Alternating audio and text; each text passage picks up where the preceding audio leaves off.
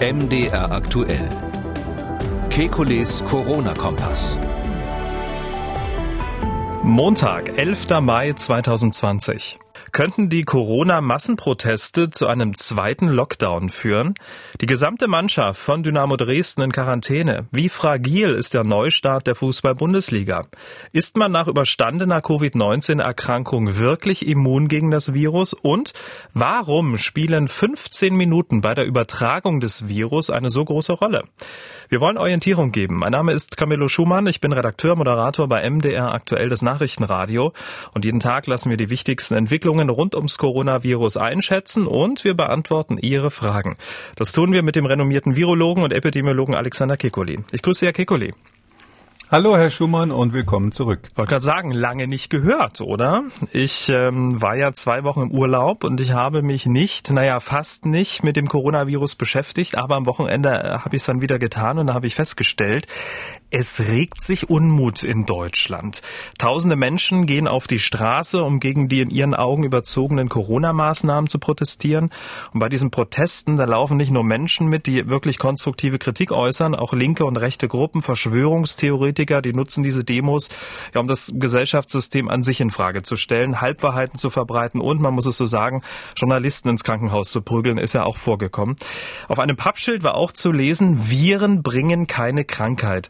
Herr Kekulé, was denken Sie so als Teil der Wissenschaft, wenn Sie sowas beobachten? Im Prinzip demonstrieren diese Menschen ja auch gegen Sie, oder? Ja, das haben wir ja schon lange. Ich bin ja ein diskussionsfreudiger Wissenschaftler. Darum durfte ich schon oft mal auf dem Podium sitzen, zum Beispiel mit den sogenannten Impfkritikern oder auch mit Leuten in Südafrika, die der Meinung waren, dass das AIDS-Virus ähm, geschickt wurde, um die Schwarzen auszurotten.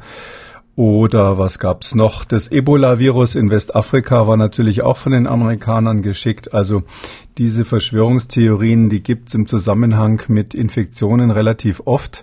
Ähm, vielleicht erinnert sich der eine oder andere noch düster an das Stichwort Brunnenvergifter in der, im Geschichtsunterricht, als die Pest im Mittelalter grassierte. Da hat man ja äh, verschiedenen Gruppen, die man sowieso loswerden wollte, immer vorgeworfen, den Brunnen zu vergiften und die Pest zu verbreiten. Am bekanntesten sind die Juden gewesen, die damals auch mit dem Argument verfolgt wurden.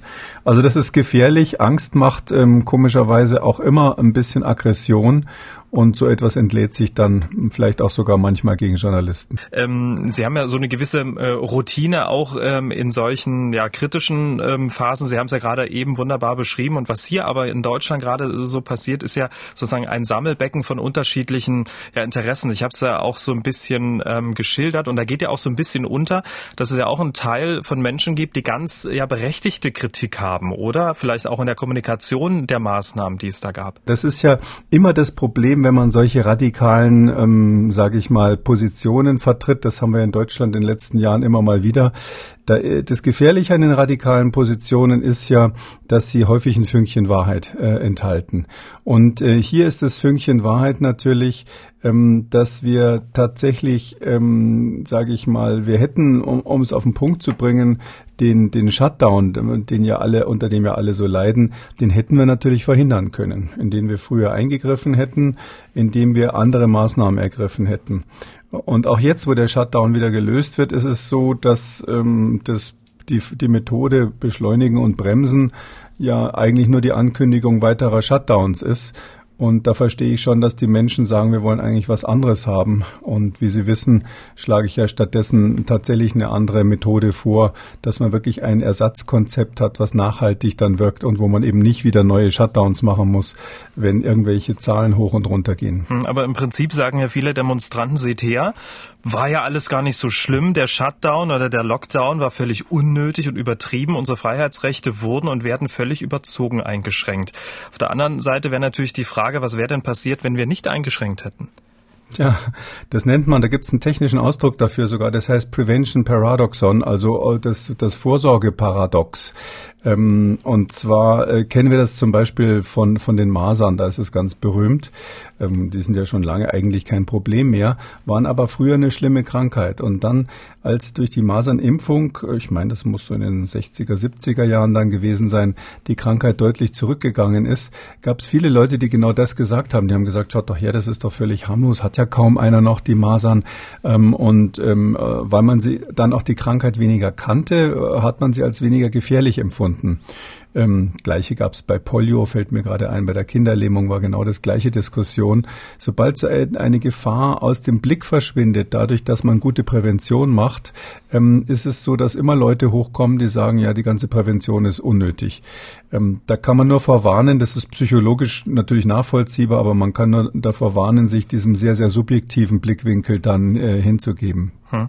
Zuletzt äh, am Wochenende gab es Demos in Stuttgart, in Berlin, in München, in Frankfurt, auch in kleineren Orten im Osten Deutschlands. Auf äh, Abstandsregeln wurde hier und da teilweise nicht geachtet. Es gab deshalb auch Festnahmen, weil unabhängig von den inhaltlichen Forderungen der Menschen könnten solche ja, Massendemos, auch wenn sie immer größer werden, dazu führen, dass wir das, was wir uns ja mit drastischen Maßnahmen teuer erkauft haben, wieder verlieren oder anders, könnten solche Massendemos zu einem zweiten Lockdown führen? Ich würde da nicht zur Gegenhysterie sozusagen neigen. Ähm, ich bin ja sowieso jemand, der schon von Anfang an gesagt hat, dass die Infektionsgefahr im Freien relativ gering ist. Es gibt äh, inzwischen erste Studien, die noch nicht so richtig zitierfähig sind aus China, wo man versucht hat nachzuvollziehen, haben sich die Menschen im Freien oder in geschlossenen Räumen infiziert. Und es kristallisiert sich dann ein Faktor zwischen 1 zu 100 und 1 zu 1000 raus. Das ist ja das, was wir hier auch schon lange besprechen. Ähm, und deshalb haben wir auch in Deutschland zum Glück das Tragen der Gesichtsmasken ja nicht angeordnet im Freien, äh, sondern es ist eben ähm, tatsächlich so, dass es in geschlossenen Räumen und auch nur in bestimmten Situationen eine Rolle spielt. Klar kann es mal sein, wenn die jetzt wirklich da ähm, auf die Idee kommen, kommen, äh, richtig zu tanzen im Freien oder sich zu raufen mit der Polizei oder ähnliches über längere Zeit. Da mag es mal die eine oder andere Infektion geben, aber insgesamt aus epidemiologischer Sicht, wo man ja immer so auf die Gesamtbevölkerung und die Gefahr für die Gesamtbevölkerung blickt, äh, ist jetzt äh, so eine Demonstration, ich habe die Bilder gesehen, die haben ja auch versucht, Abstand zu halten, so halbwegs. Die ist jetzt nichts, wo ich befürchten würde, dass wir gleich wieder in den Lockdown müssen. Weil wir gerade über hm, ja, Ansteckung äh, sprechen, wir müssen noch mal über die Ansteckungsrate reden, denn die ähm, ist also denn wiederholt ist der sogenannte R-Wert wieder über 1 gestiegen. Laut Schätzung des Robert-Koch-Instituts liegt er derzeit bei 1,13. Am Samstag lag er bei 1,1. Also jeder Infizierte steckt wieder mehr als eine Person an. Am Mittwoch zum Vergleich, den 6. Mai, lag die Reproduktionszahl bei 0,6. Wir wissen, dieser Wert allein, der sagt relativ wenig aus. Er bezieht sich auf die Vergangenheit, ist ein Mittelwert, der regional ähm, anders aussehen könnte. Auf der anderen Seite sinkt die Zahl der Neuinfektionen. Das könnte sich ja aber auch wieder umkehren, oder? Ja, dieses R hat viele Fragezeichen dran.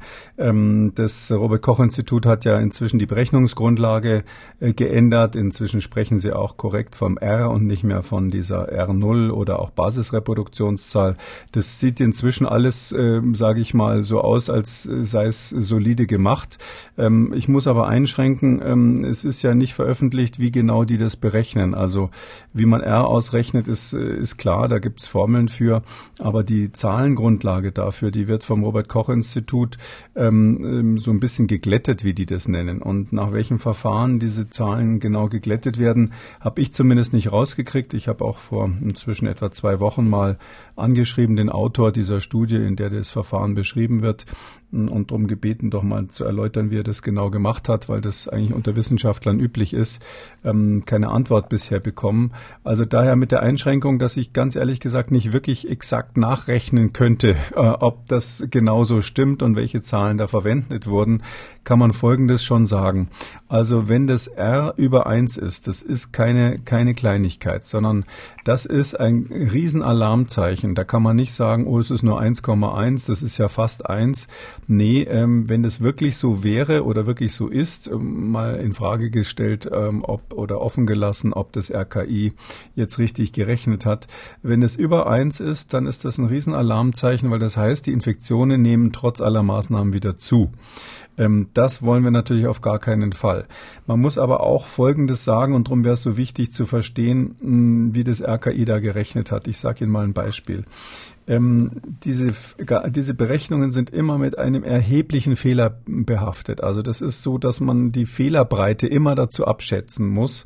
Und diese Fehlerbreite, also wie genau ist überhaupt meine Angabe, das ändert sich nach der Größe der Stichprobe, also nach der Zahl der Personen, die ich ausgewertet habe. Also wenn Sie ganz, ganz viele Menschen haben, dann kriegen Sie oder Einzelpunkte haben bei so einer Rechnung, dann kriegen Sie so einen Mittelwert, der sehr stabil ist, wie wir sagen, der also wenig störanfällig ist auf irgendwelche einzelnen kleinen Details, die nicht stimmen. Wenn Sie aber nur ganz wenige haben, dann ist das schwierig. Also wenn Sie zwei Geschwister haben und wollen anhand von zwei Geschwistern rauskriegen, was ist die Durchschnittsnote aller Schüler in ihrem Bundesland und dann nehmen Sie den Durchschnitt von den Zweien, dann ist die Wahrscheinlichkeit, dass Sie dann Treffer haben, ziemlich gering. Wenn Sie aber 2000 Schüler haben, dann ist die Wahrscheinlichkeit höher. Und hier ist es so, dass ähm, bei, bei diesen RKI-Zahlen, die leiden natürlich darunter, dass wir immer weniger neue Fälle haben. Früher, als wir ganz viele Fälle hatten, war das, war der Mittelwert relativ stabil und auch dieses R dadurch stabiler und jetzt werden es immer weniger Fälle. Dadurch ist die Wahrscheinlichkeit, dass die Aussage richtig ist, geringer. Und mit diesen ganzen Fragezeichen muss man sich halt jetzt ein paar Tage anschauen. Das hat das RKI auch richtig so geschrieben in seinem Bericht.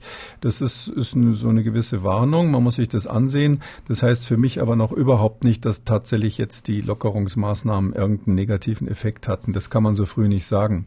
Vielleicht noch ein letztes. Wir wissen ja, darum hätte ich so gern die Originaldaten gesehen. Wir wissen ja, dass es Ausbrüche gab, äh, verschiedene, in verschiedenen Orten in Deutschland. Werden wir vielleicht gleich nochmal drüber sprechen.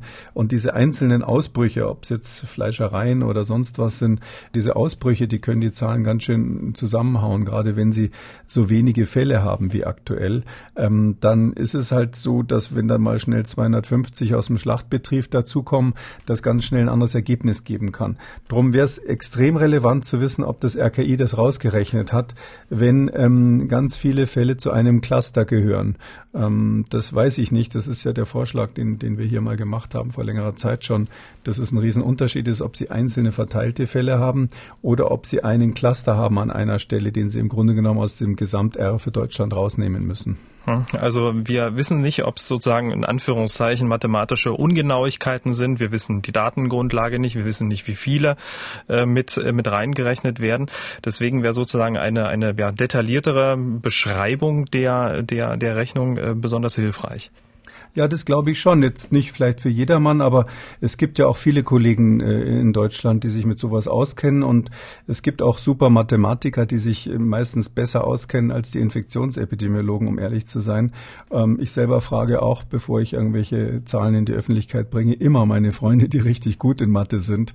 Ähm, und ähm, das ist, wäre dann ganz schön eigentlich, wenn äh, die Fachleute mal nachrechnen könnten das ist aber auch, wie gesagt, üblich eigentlich in der Wissenschaft, dass man, ähm, wenn ich mal so sagen darf, die Hosen runterlässt und die anderen rechnen danach. Vielleicht haben Sie das mitgekriegt bei der Heinsberg-Studie, die ja sehr kritisiert wurde, äh, anfangs auch von meinem Kollegen Drosten aus Berlin. Äh, bei dieser Studie ist es ja so, ähm, dass dann tatsächlich einige Mathematiker nachgerechnet haben und da wohl an einer Stelle eine Ungenauigkeit gefunden haben. Ähm, das ist in der Wissenschaft üblich. Ich finde es gar nicht peinlich, sondern wir alle kochen mit Wasser und äh, jeder irrt sich mal und äh, deshalb ist es eigentlich toll, wenn man den anderen die Chance gibt, das nachzurechnen. Hm, weil Sie gerade die Schlachtbetriebe angesprochen haben, die dann möglicherweise ja das Gesamtergebnis so ein bisschen verzerren. Über 195 Corona-Fälle in einem Schlachtbetrieb in Coesfeld, Dutzende Infizierte in der Schlachterei in Oer-Erkenschwick. Bundesweit soll es über 600 Fälle in Schlachthöfen geben. Ähm, die Fleischindustrie entwickelt sich zu so einem Corona-Hotspot. Meinen Sie, es gibt noch mehr? Hotspots in anderen Bereichen? Ja, also das ist natürlich dieser alte Satz, wer viel sucht, der findet viel. Ähm, wir machen jetzt so langsam die ganze epidemiologische, epidemiologische Grundvorlesung durch und ähm, das ist das nächste Thema, was hier eine Rolle spielt.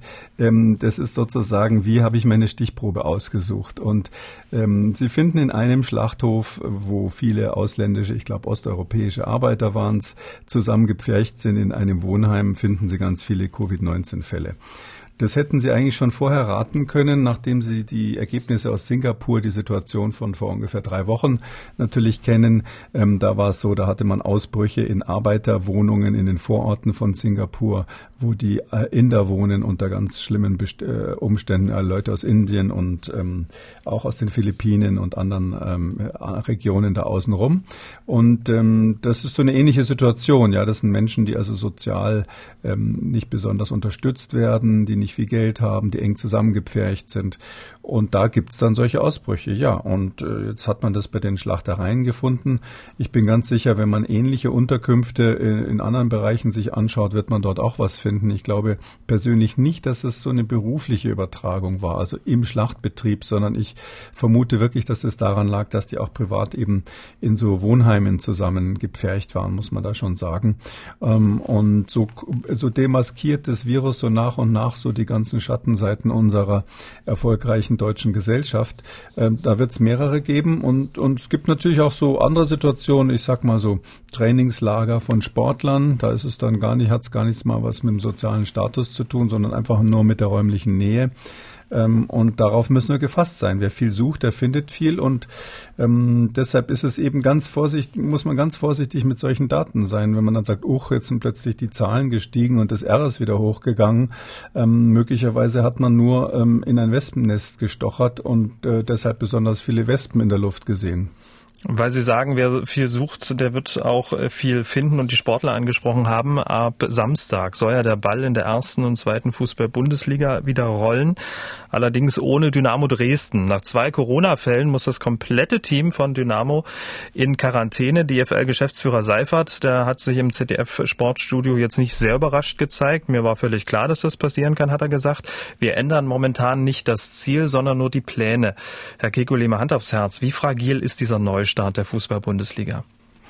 Also ich habe mir diesen, diesen, diesen Schutzplan der Bundesliga, der DFL, äh, nicht im Detail angesehen, aber so grob überflogen. Und ähm, da ist halt, im, der hat einfach eine Schwachstelle. Die Schwachstelle heißt, ähm, die Teams werden so halbwegs isoliert von der restlichen Gesellschaft, aber nicht komplett die Begleitpersonen auch nicht komplett. Und deshalb ist man darauf angewiesen, dass die Gesundheitsämter ähm, nicht den Daumen senken, wenn ein positiver Fall auftritt. Das ganze Konzept hat ja so ein bisschen die Hoffnung gehabt, dass man gesagt hat, okay, dadurch, dass wir hier so viel Papier produzieren und so ganz tolle Maßnahmen aufzeigen und immer testen und alle auch sehr diszipliniert sind, dadurch hoffen wir, dass die Gesundheitsämter, wenn wirklich mal ein positiver Fußballer dazwischen ist, sagen, okay, wir ziehen den aus dem Verkehr und vielleicht noch ein, zwei Kontaktpersonen aus dem unmittelbaren Umfeld oder wir entscheiden durch Testung, wer aus dem Verkehr gezogen wird, aber wir lassen die anderen im Prinzip weitermachen. Das ist in Dresden nicht aufgegangen, das Modell. Äh, es gab ja auch positiv Getestete beim ersten FC Köln. Ähm, da war es aber so, dass man ähm, mehrere Spieler getestet hat, die, die zugleich, ungefähr zugleich sich infiziert haben. Das heißt also, da waren einfach bei der Bestandaufnahme, ich glaube, drei Spieler positiv. Ähm, wenn man jetzt ähm, bei Dresden sich das ansieht, da war es so, zumindest die Berichte gehen dahin, dass man über einen längeren Zeitraum das beobachtet hat und sehen konnte, zuerst waren einige Spieler positiv und nach ein paar Tagen hatten die weitere infiziert so dass man also in Dresden im Gegensatz zu Köln eine echte Infektionskette hatte. Zumindest ist es das, was die Gesundheitsämter ähm, zur Erläuterung ähm, herausgeben. Und dadurch ist es schon nachvollziehbar, dass jetzt die, das Gesundheitsamt in Dresden gesagt hat, ähm, nee, in dem Fall ähm, wollen wir ähm, die alle in Quarantäne bringen. Äh, man weiß natürlich nicht, was jetzt das dritte Gesundheitsamt macht. Das dritte ist vielleicht ein vorsichtiger oder großzügiger. Also meine Alternative hätte eigentlich oder meine Vorstellung hätte eigentlich so ausgesehen für die ganze Bundesliga, ähm, wenn man das machen will, wobei ich nochmal ein großes Fragezeichen habe, ob das gesellschaftlich in Ordnung ist, wenn, wenn die Fußballer so bevorzugt werden und der Fußball. Aber wenn man das, wenn man das so machen will, mm, dann ähm, ist es meines Erachtens der einzige saubere Weg, dass man alle quasi ähm, in Quarantäne oder auch in Isolierung bringt. Also Isolierung heißt ja, dass einer potenziell krank ist. Also gar nicht mehr unterscheidet zwischen vorsorglicher Quarantäne und Isolation, die quasi dann ist, wenn jemand krank wäre, sondern alle miteinander von der Umwelt abgeschottet, von mir aus einschließlich Familie, Trainer, Masseure und was da so dazugehört und diese ganze Blase quasi als ein Containment behandelt. So ähnlich, als wäre das eine Wohngemeinschaft und würde dann sagen, die sind ja in Quarantäne und zwar alle als Gruppe zusammen. Die 400 Leute oder was das dann sind. Und ähm, das wäre natürlich eine sportliche, äh, auch epidemiologisch sportliche Maßnahme gewesen. Ich glaube aber, das hätte funktionieren können und dann hätten natürlich die Leute gesagt, na gut, dann ist mir das egal, wenn da einer positiv ist oder, oder vielleicht positiv ist. Man, man hätte dann in Kauf genommen, dass die möglicherweise infiziert werden, sozusagen kleinen Schweden in der Bundesliga installiert. Ähm, die Frage wäre gewesen, ob die äh, Athleten damit überhaupt einverstanden sind, weil viele junge Menschen haben ja auch Angst, sich zu infizieren, selbst wenn sie so leben, dass sie niemand anders anstecken können, der in der Risikogruppe ist. Äh, und ähm, wenn die dann sagen, nee, das Risiko ist mir zu groß, hätte es nicht funktioniert. Jetzt muss man allerdings sagen, ist es ja auch so, dass die ein Risiko eingehen. Und ich habe gehört, ähm, dass die DFL die einzelnen Spieler gar nicht um ihr Einverständnis gefragt hat vorher, ob sie das überhaupt mitmachen wollen. Ähm, drum glaube ich, wäre es die sauberere Lösung gewesen, das mit den Athleten zu besprechen und zu sagen, wir machen es einfach so, wenn immer einer positiv getestet wird, kommt der raus, aber wir verzichten auf die Quarantäne, äh, sondern machen stattdessen ja zweimal die Woche die Tests und gut ist es. Hm. Aber unterm Strich kann man sagen, zum Neustart der Fußball-Bundesliga kommt auf die Gesundheitsämter jetzt eine ja auch äh, völlige neue hm, Art ähm, des Fokuses eigentlich zu, oder? Weil sie ja eigentlich relativ frei in dem sind, was sie tun und jetzt kommt sozusagen auch noch dieser Druck von außen, hier eine richtige Entscheidung treffen zu wollen. Ja, das ähm, genau, das ist ein ganz wichtiger Aspekt, dass ähm, insgesamt muss man sagen, durch die sogenannte Entmachtung der Bundeskanzlerin, ich äh, gebe hier einfach nur wieder, was die Medien so sagen, dass das jetzt die Länder machen. Das ist ja in Wirklichkeit ist ja die Verantwortung für die Pandemiebekämpfung jetzt auf die einzelnen äh, ungefähr 400 Gesundheitsämter abgewälzt worden. Das finde ich jetzt keine gute Entwicklung, ganz klar. Und in diesem Fall der Bundesliga, wo sozusagen der Druck von zwei Seiten kommt, auch nicht. Ähm, tut mir auch ehrlich gesagt ein bisschen leid um die Fußball Fans. Also äh, das ist ja in meinem Umfeld äh, praktisch jeder groß, hat, bei jedem schlägt das Herz sehr intensiv für den Fußball. Und ähm, es ist äh, natürlich so, dass ähm, das schön gewesen wäre, wenn das ein Konzept ist, was einfach glatt funktioniert. Wenn es jetzt schon solche Startschwierigkeiten am Anfang gibt, dann werden sich diese ganzen Diskussionen, hätte man das machen sollen, war das unbedingt nötig? Ähm, das sollte ja so eine Art Vorbild sein. Und stattdessen ist es jetzt möglicherweise, wird es möglicherweise, wenn, wenn alle Pech haben, ein Vorbild, wie man es nicht machen soll. Und da denke ich natürlich auch schon an die Fortsetzung der Saison dann oder im Herbst dann die nächste Saison. Saison. Ähm, da wird es ja auch, wenn überhaupt, dann Geisterspiele geben. Darum wäre das jetzt ein ganz wichtiger Probelauf gewesen, wo es meines Erachtens dringend notwendig gewesen wäre oder noch notwendig ist, dass das funktioniert und dass die DFL zeigt, dass sie das beherrscht. Wir sind äh, gespannt. Kommen zum nächsten Thema, was auch damit so ein bisschen zusammenhängt. Täglich lernt die Wissenschaft ja Neues über das Coronavirus, über Covid-19 zum Beispiel. Ist man nach überstandener Covid-19-Erkrankung wirklich immun gegen das Virus? Da gab es ja immer mal unterschiedliche Meinungen. Welche neuen Erkenntnisse gibt es oder wie sehr verdichten sich die Erkenntnisse? Ja, das ist tatsächlich so optimistisch aus meiner Sicht. Das ist eine gute Nachricht. Ähm, und zwar sehen wir wirklich bei allen Studien, die das jetzt nach und nach untersuchen, dass die Menschen, die die Krankheit durchgemacht haben, in der Regel Antikörper bilden, also wirklich immun werden gegen dieses äh, aktuelle SARS-CoV-2-Virus. Ähm, das wurde vorher vermutet gab auch Leute, die gesagt haben, das sei gar nicht so sicher. Ähm, für uns hier in diesem Podcast ändert sich nichts, weil wir von dieser Arbeitshypothese in dem Fall wieder ausgegangen sind.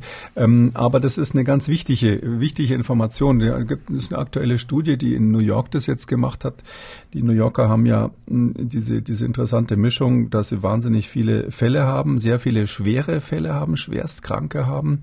Tote haben auch interessanterweise viele unter der schwarzen und hispanischen Bevölkerung was dort auch tendenziell die Leute sind, die unter wirtschaftlich schlechteren Bedingungen leben und äh, zugleich aber äh, mit die besten Wissenschaftler der Welt und ähm, dadurch da, äh, ist das jetzt die Möglichkeit, dass man wirklich gut, gute Zahlen bekommt und die haben etwas über 1300 äh, Patienten sich angesehen, die also ähm, äh, in der Klinik waren und entlassen wurden. Das waren jetzt alles Patienten, die relativ ähm, äh, harmlose Symptome hatten. Also das waren keine Schwerstkranken. Und man hat die untersucht und festgestellt, dass die fast alle, also fast alle haben Antikörper entwickelt. Also in der ganzen Studie waren es insgesamt drei äh, Patienten, die keine Antikörper hatten. Das heißt also praktisch jeder hat Antikörper gegen dieses Virus hinterher. Das ist ganz wichtig, weil wir davon ausgehen können, dass dadurch durch Immunität durch so eine Art Herdenimmunität eben es möglich ist, dass äh, diese äh, Seuche tatsächlich zu Ende geht lokal, zumindest in dem jeweiligen Jahr. Und wenn sie dann vielleicht in einem Jahr später oder zwei Jahre später wiederkommt, ähm, dann ist sehr, sehr wahrscheinlich, dass die Leute, die schon eine Immunität haben, ähm, zumindest keine so schwere Erkrankung kriegen, falls sie nochmal erkranken. Das andere, was die gleiche Studie herausgefunden hat, ähm, ist ähm, ganz interessant. Die haben auch längere Zeit beobachtet, wie sieht es eigentlich aus, wenn ähm, ähm, die Menschen entlassen sind, ähm, bleiben die dann in diesem PCR-Test, also in diesem Nasenabstrich, bleiben die da immer negativ? Also diese berühmte Frage, wie lange man das Virus ausscheidet. Und da ist es tatsächlich so, dass also bis zu einem Monat danach ein erheblicher Teil äh, der Patienten ähm, das Virus noch ausscheidet.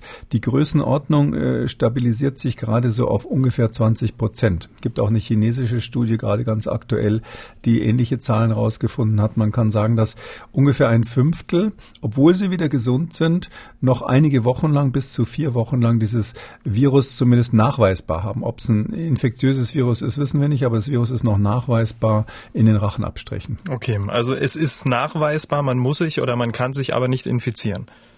Ja, das weiß man eben nicht. Mhm. Also das, da muss man nochmal sagen, was diese PCR eigentlich macht. Also das ist ja die Methode, mit der wir nicht Antikörper feststellen, sondern direkt das Virus feststellen. Das sind eben diesen Naso, Nasenabstrich, Nasopharyngealabstrich heißt das, wo man diesen kleinen, ganz dünnen Tupfer in die Nase relativ fies äh, ganz nach hinten reingeschoben bekommt. Ähm, und diese, dieser Abstrich, ähm, in dem äh, testet man mit einer äh, Verstärkungsmethode, eben dieser Polymerase-Kettenreaktion PCR, mit der mh, testet man äh, ähm, ob die Erbinformation des Virus vorhanden ist. Und das ist eine super Methode, weil man da ganz wenig Viruspartikeln in relativ kurzer Zeit nachweisen kann. Dauert vielleicht so zwei, drei Stunden im Labor, bis man das fertig hat. Ähm, der Nachteil ist nur, Sie wissen hinterher nur, dass die Erbinformation des Virus da war, also die RNA dieses Virus. Sie wissen aber nicht, ob das Virus noch komplett war und sozusagen überlebensfähig war, ob das noch äh, vermehrungsfähig war. Und wir sehen eben ganz oft bei Virusinfektionen, dass das Immunsystem äh, die Viren äh, so äh, äh, kaputt schießt, dass sie hinterher nicht mehr vermehrungsfähig sind, aber sie trotzdem noch die Erbinformation finden. Das wäre so ähnlich, als wenn Sie nach einem schweren Verkehrsunfall nachgucken, ob noch äh, äh, Reifen am, am, am Unfallort sind und dann stellen sie fest, sie, sie finden fünf unversehrte Autoreifen, nachdem drei Autos zusammengestoßen sind. Daraus können sie nicht schließen, dass die Autos noch fahrfähig waren. Und so ähnlich ist es hier. Also wir finden sozusagen einen Teil des Virus mh, äh, und weise, beweisen damit, dass das Virus vorhanden ist oder Viruspartikel irgendwie da sind. Wir wissen aber nicht, ob die infektiös sind, ob die mhm. jemand anders anstecken könnten. Es kann also sein, dass diese Menschen dann einige Wochen nach der Erkrankung ähm, noch ganz wenig Viruspartikel machen, die vielleicht zu wenig sind für eine Ansteckung. Man sagt so, wenn man unter einer Million nachweist in so einem Standardtest, dann ist es eigentlich nicht mehr, nicht mehr sehr wahrscheinlich, dass der noch ansteckend war. Ähm, die zweite Variante ist, dass die Viren kaputt sind, äh, einfach genetisch sich verändert haben, sehen zwar noch aus wie, wie diese SARS-CoV-2-Viren, sind aber keine richtigen mehr. Und die dritte Variante wäre, dass sie tatsächlich noch ansteckend sind so lang. Aber das, das ist eben nicht, noch nicht geklärt. Da müsste man, um das zu klären, müsste man die Viren abnehmen und gucken, ob die in der Zellkultur sich vermehren im Labor. Und das ist eben noch nicht gemacht worden bei diesen Patienten, die so komischerweise dann zwei, drei Wochen nach der Erkrankung wieder positiv wurden in der PCR. Ich könnte mir vorstellen, dass es auch ziemlich schwierig ist nachzuvollziehen, weil da müsste man ja den dann auch ähm, ja, den Tagesablauf kontrollieren, mit wem hatten sie Kontakt und die dann wieder testen. Also man brauche dann eine Übertragung, einen potenziellen Übertragungsträger sozusagen, oder? Ja, ja, das haben Sie genau richtig äh, sich überlegt und genau das Gleiche haben äh, eine chinesische Arbeitsgruppe gemacht. Die ist in Shenzhen, das ist in, in Guangdong, in dieser Region da etwas nördlich von Hongkong in, in ähm, Ostchina. Äh, und die haben tatsächlich genau das Gleiche untersucht, aber da ähm, in, China, in China ist man da etwas konsequenter als in New York. Die haben die wirklich genauso in Quarantäne geschickt. Also die haben Leute entlassen, die wieder gesund waren und haben gesagt, nö, ihr könnt nicht nach Hause, ihr geht jetzt da drüben ins Quarantänelager und die wurden wurden dann in eine super, super strenge Quarantäne gesteckt für mehrere Wochen einzeln und durften keinen Kontakt, absolut keinen haben, um auszuschließen, dass sie sich reinfiziert haben oder mhm. ähnliches. Und bei diesen entlassenen Patienten war es so, dass die in knapp 20 Prozent eben auch äh, wieder positiv geworden sind in der PCR so dass wir hier wirklich wissen, das ist das Virus aus ihnen selbst, was da wieder aufgetaucht ist. Das heißt, diese Alternative, die da immer mal so im Raum stand, dass man reinfiziert werden könnte genau. und deshalb ähm, äh, quasi äh, das gar nicht wirklich schützt ähm, vor äh, die Erkrankung, nicht vor Neuerkrankung schützt, das ist meines Erachtens vom Tisch. Das war schon immer so eine etwas abwegige Idee, aber jetzt ist sie endgültig vom Tisch, würde ich sagen. Wir kommen zu den Hörerfragen. Dieser Hörer aus Berlin hat die Ausgabe 45 gehört, als es um die Tracing-App ging, und er hat dazu eine Frage, die jetzt weniger was mit der App, eher mit einem Zeitraum was zu tun hat. Wir hören mal rein. Schönen guten Tag. Ich habe eine Frage und zwar hörte ich in dem Podcast am 8. Mai als es um die Tracing-App ging, dass immer 15 Minuten anscheinend eine entscheidende Größe ist. Und ich glaube, ich habe das vorher auch schon mal gehört von Gesundheitsämtern, die abfragen, mit wem hätte man länger als 15 Minuten Kontakt. Ähm, meine Frage ist, sind diese 15 Minuten eine technische Zeit, einfach um nicht äh, zu viele Fälle zu haben, zu viele Verdachtsmomente? Oder ist es äh, einfach wirklich virologisch bedingt, dass man sagt, ab 15 Minuten ist das Ganze erst problematisch? Herr Kekuli, die berühmten 15 Minuten, warum sind es nicht 10 Minuten? Ja, ähm, also äh, das ist einer der Punkte, den ich ganz massiv an dieser App auch immer kritisiere. Der Hörer hat vollkommen recht und an der richtigen Stelle gut aufgepasst. Das ist keine technische Sache. Technisch kann man das machen, wie man will. Das ist nur eine Frage, wie viel, äh, wie viel Bluetooth-Batterie man sozusagen verbrauchen will, wie oft sie diese Beacons rausschicken. Aber ähm, ja, 15 Minuten, das liegt an folgendem. Es gibt alte Studien, die eigentlich aus der Influenza-Forschung stammen. Da hat man mal so geguckt, wie ist es eigentlich, welche Art von Kontakten führt eigentlich zur Infektion? Und da hat man festgestellt, dass neben den direkten Kontakten, wo zwei Leute miteinander sprechen und der eine dem anderen sozusagen die feinen Tröpfchen ins Gesicht äh, spricht oder hustet, ähm, dass es daneben auch eben Übertragungen immer dann war, wenn jemand eng zusammen war, zum Beispiel im Gespräch, ohne sich anzublicken und das über einen längeren Zeitraum. Und da hat man mehrere Studien ausgewertet und gesagt, na ja, so 15 Minuten scheint so eine Größenordnung zu sein, die da eine Rolle spielt. Und äh, aus diesen alten Studien, was also für, für SARS-CoV-2, sage ich mal, so ähnlich aussieht, aber mh, hm, keineswegs eindeutig auf 15 Minuten festgelegt wurde, da hat man das übernommen und dann eben gesagt, ab 15 Minuten gilt's als Kontakt. Das ist aber ganz offensichtlich natürlich, wie der Hörer richtig erkannt hat, ein Paradoxon, weil wenn es wirklich so wäre, dass man nur nach 15 Minuten engem Kontakt ähm, wirklich in der Infekt eine Infektionsgefahr hätte, Wieso ist dann jeder engere Kontakt untersagt? Wieso heißen die Regeln dann Abstand eineinhalb Meter und nicht Abstand eineinhalb Meter unter 15 Minuten? Also das ist, die, diese 15 Minuten sind ja in unseren ganzen Regeln sonst nicht mit drinnen.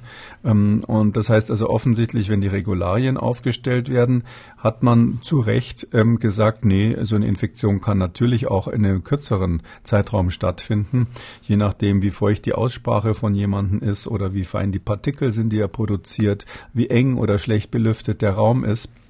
Und deshalb äh, und, und hat es hier also nicht reingenommen. Aber bei der Tracing-App soll das jetzt plötzlich eine Rolle spielen. Und das Ganze, und, und die Technik ist ja so, die sagt dann ja, nein. Ja, die ist ja digital. Das heißt, es ist eine Null oder eine Eins. Entweder gilt's als Kontakt oder nicht. Bei 14 Minuten 30 Sekunden gilt's nicht als Kontakt. Und das ist eine ganz klare Schwachstelle dieser App, eine von vielen. Hm. Ähm, wenn ich Sie jetzt richtig verstanden habe, müssten es eigentlich, ich sag mal so 10 oder 20 Sekunden sein, aber dann hätte man ja wahrscheinlich tausende Kontakte, die man überhaupt nicht auswerten kann, oder? Na, ich bin eben, und das, das ist der Grund, warum ich diese Tracing-App für, für nicht zielführend halte. Ich bin der Meinung, dass so ein Gespräch von einem geschulten Gesundheitsamt-Mitarbeiter, am besten natürlich jemand mit Erfahrung, viel mehr wert ist. Weil der kann sagen, wie war denn das? Haben Sie sich angeschaut? Hat vielleicht einer von beiden eine Maske aufgehabt? Hat vielleicht einer von beiden einen Gesichtsschutz, äh, so ein Shield äh, aufgehabt? War vielleicht eine Plastikscheibe dazwischen? Ähm, und diese ganzen Dinge, die, und, und, und, und dann kann man, auf die Weise kann man die, die, die Relevanz der Kontakte viel besser beurteilen, als wenn man nur auf die Uhr schaut. Äh, wenn Ihnen jemand ins Gesicht hustet, dauert das zwei Sekunden höchstens und reicht aber dick aus für eine Infektion. Und wenn jemand ähm, Ihnen 15 Minuten gegenübersteht und beide hatten aber einen OP-Schutz auf und haben nicht gesprochen zum Beispiel, kann ja sein, oder der eine war vielleicht der Friseur, hat den anderen frisiert und ähm, beide hatten einen Mundschutz und haben aus Sicherheitsgründen kein Wort gewechselt. Da würde ich sagen, das ist eine völlig sichere Begegnung gewesen. Da kann eigentlich kaum was passiert sein. Und aus all diesen Gründen, glaube ich, funktioniert die App nicht und das mit den 15 Minuten ist völlig aus der Luft gegriffen. Weil Sie gerade die Friseure angesprochen haben, wir haben schon mehrfach darüber gesprochen, aber Herr Asbach hat, war jetzt auch beim Friseur und hat diese Beobachtung gemacht und er schreibt, die Friseure schneiden die Haare jetzt nur, wenn sie diese vorher selbst gewaschen haben. Das Argument, dass sich die Viren auch im Haar befinden könnten, ist da was dran oder ist das der perfide Versuch, den Haarschnitt preislich in die Höhe zu treiben? Also, das ist wahrscheinlich wieder ein Problem der 400 Gesundheitsämter. Jedes hat da so seine eigenen Vorstellungen. Es gibt ähm, Frisiersalons, wo selbstverständlich der, die Haare einem noch gewaschen werden. Ähm, da muss der, muss der Kunde aber seinen Mundschutz aufhaben beim Haarewaschen, was natürlich nicht so lustig ist, weil wenn das Wasser über die Ohren läuft, werden die Gummibändchen nass. Ähm, es gibt Frisiersalons, die bei, beim, an, äh, an der Tür, wenn die Gäste reinkommen, wenn die Kunden reinkommen, kommen, jedem in chinesischer Manier so ein Fieberthermometer ähm, vor die Stirn halten und gucken, ob die Fieber haben und jemand mit erhöhten, erhöhter Temperatur abweisen. Und so weiter und so weiter. So machen also quasi je nachdem, was ähm, dem Mitarbeiter des regionalen Gesundheitsamts so als sinnvoll vorkommt, machen die Frisiersalons unterschiedliche Maßnahmen. Und zwar das Einzige, was gemeinsam ist, dass sie es alle mit einer enormen Werbe machen und einem Imbrunst der Überzeugung, dass jeder der sicheren Auffassung ist, dass seine Maßnahmen die einzig richtigen sind. Okay, aber die Frage war ja, um es sozusagen abschließend zu beantworten, ob sich das Virus in den Haaren hält. Na, wenn Sie die Haare waschen, dann waschen Sie ja auch das Virus raus und in der Seifenlösung von, den, von dem Haarwaschmittel würde ich sagen, die Infektionsgefahr für den Haarwäscher ist extrem gering. Und wenn es der Friseur selber ist, dann würde der hinterhin, hinterher ohnehin zum Haare schneiden schreiten. Das heißt, wenn er damit fertig ist, sollte er sich sowieso die Hände waschen. Äh, und während des Haareschneidens sich selbst nicht ins Gesicht fassen. Das heißt also, ähm, aus dem Grund ähm, halte ich es für völlig abwegig, dass äh, sich der Kunde jetzt selbst die Haare waschen muss. Herr Kikoli, wir sind am Ende der heutigen Ausgabe und wie immer wollen wir die Hörer dieses Podcasts mit einem ja, Schmankerl verabschieden. Das kann was Positives sein, ein interessantes Erlebnis im Zusammenhang mit ähm, dem Coronavirus. Das kann von Ihnen kommen, das kann von mir kommen, das kann von unseren Hörern kommen. Haben Sie was, äh, Herr Kikoli? Also Schmankerl klingt so bayerisch, aber ich würde mal sagen, heute sind Sie mal dran. Herr okay, Schumann. ich habe was Positives und zwar eine Zahl über drei 1000 Mails haben uns schon von interessierten Hörerinnen und Hörern erreicht. Und es reißt auch nicht ab. Dazu hunderte Anrufe auf unserem Anrufbeantworter. Und an dieser Stelle mal ein ganz großes Dankeschön für Ihr Interesse. Und seien Sie nicht böse, wenn wir nicht jede Frage auch gleich und sofort beantworten können. Kikulis Corona-Kompass wird es ja noch ein bisschen geben. Vielleicht ist dann beim nächsten Mal dann Ihre Frage mit dabei. Herr Kikuli, vielen Dank. Wir hören uns morgen wieder. Sehr gerne. Bis morgen, Herr Schumann. Sie haben auch eine Frage an Professor Kikoli. Halten Sie sich bloß nicht zurück. Schreiben Sie uns an mdraktuell-podcast.mdr.de. Rufen Sie uns an 0800 300 22 00 oder Ihre Frage bei Twitter unter dem Hashtag FragKikoli. MDR aktuell. Kekules Corona-Kompass.